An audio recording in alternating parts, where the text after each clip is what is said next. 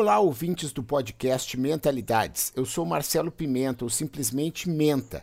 Sejam muito bem-vindos a mais um episódio do Dicionário Complicado da Inovação, em que tratamos de forma simples de conceitos, tecnologias, ferramentas e cases que fazem parte do universo da inovação e busca fazer com que você recupere sua confiança criativa, sabendo que é possível inovar em pequenos atos todos os dias, a qualquer momento. E a palavra de hoje é serendipidade. E para para ilustrar o que ela significa, eu vou começar com um conto persa citado pela minha colega, professora da SPM, querida Marta Terenzo, no texto O que o empreendedor precisa saber sobre criatividade e inovação, parte do livro Empreendedorismo Inovador, organizado também pelo meu amigo Ney Grando.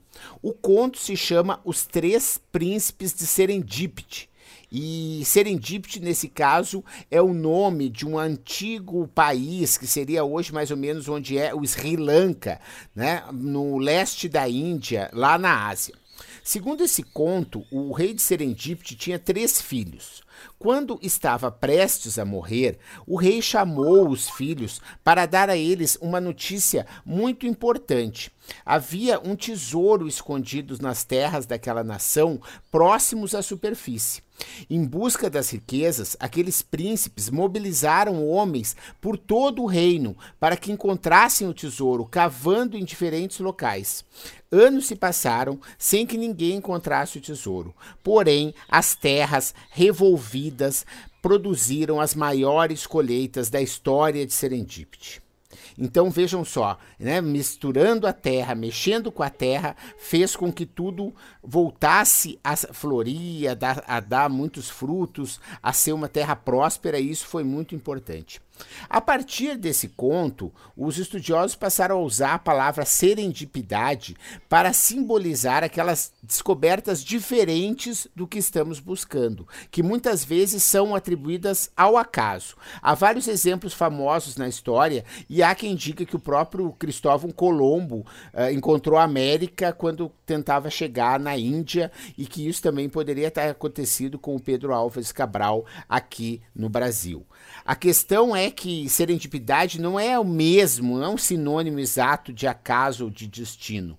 Né? É a questão de você saber que os príncipes de Serendipity estavam atentos às suas terras, pois pensavam que ali havia um tesouro escondido. Colombo estava atento ao caminho, pois pretendia chegar rapidamente na Índia. Esses personagens estavam preparados para identificar e interpretar novas informações, enxergando nelas oportunidades, ou seja, eles se permitiram ver a, algo que não era correto, algo que não estava nos planos, mas viram que isso poderia estar auxiliando eles a encontrar o seu destino.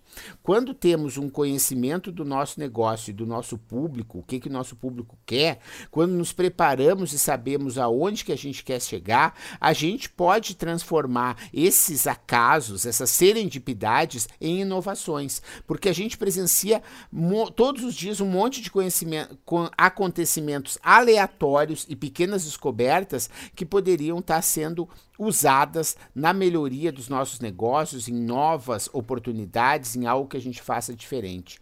Né? Um encontro inesperado, uma, uma simples conversa com um cliente um parceiro pelo WhatsApp podem levar sim a novas ideias e caminhos para solucionar problemas antigos. Pode ser um erro que acaba dando certo, uma descoberta acidental, como no caso dos três príncipes de Serendipity, uma surpresa agradável e que pode virar um grande negócio. A galvanização dos pneus foi descoberta por acaso por Charles Goodyear em 1838. Ele percebeu que uma mistura de borracha e enxofre que caiu sobre o fogão quente não chegou a derreter, mas apenas queimou um pouco. Com isso, ele percebeu que a adição de enxofre à borracha tornava-se mais resistente e veio daí a galvanização. Os irmãos Kellogg's inventaram, entre aspas, o floco de milhos depois de esquecer o cereal no forno durante um processo de secagem. O ovo maltine, a própria penicilina também são exemplos de serendipidade aplicada aos negócios.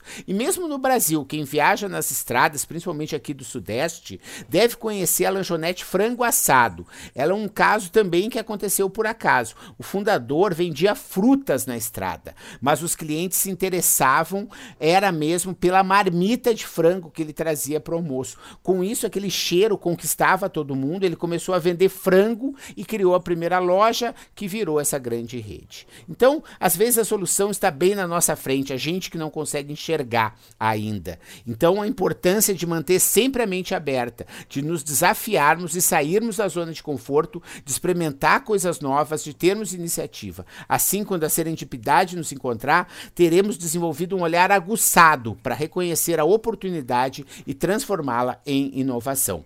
Para quem quiser se aprofundar nesse tema, eu tenho lá no meu canal do YouTube, na verdade, tem no TEDx Rio Claro, se você colocar aí TEDx Rio Claro no YouTube, Marcelo Pimenta, Serendipity uh, em business, está escrito em inglês por conta de ser o projeto do TED. Eu tenho uma palestra sobre isso que vai estar tá inserido também lá no post do mentalidades.com.br. Você pode nos visitar lá. Até a próxima, tá bom? Muito obrigado pela sua audiência, né? Que é o, é o podcast Mentalidades e estamos falando da série Dicionário Descomplicado da Inovação. Se você tem alguma contribuição sobre essa palavra, né? Se você tem uma outra visão, um outro exemplo para dar outros termos a sugerir, por favor, mande seu comentário que será muito bem-vindo. Para acessar outros conteúdos, vai lá menta90.com.br. Lá você encontra os links para outros textos, para vídeos, canal no YouTube e informações também sobre os protagonistas, tá bom? Muito obrigado aí e até a próxima.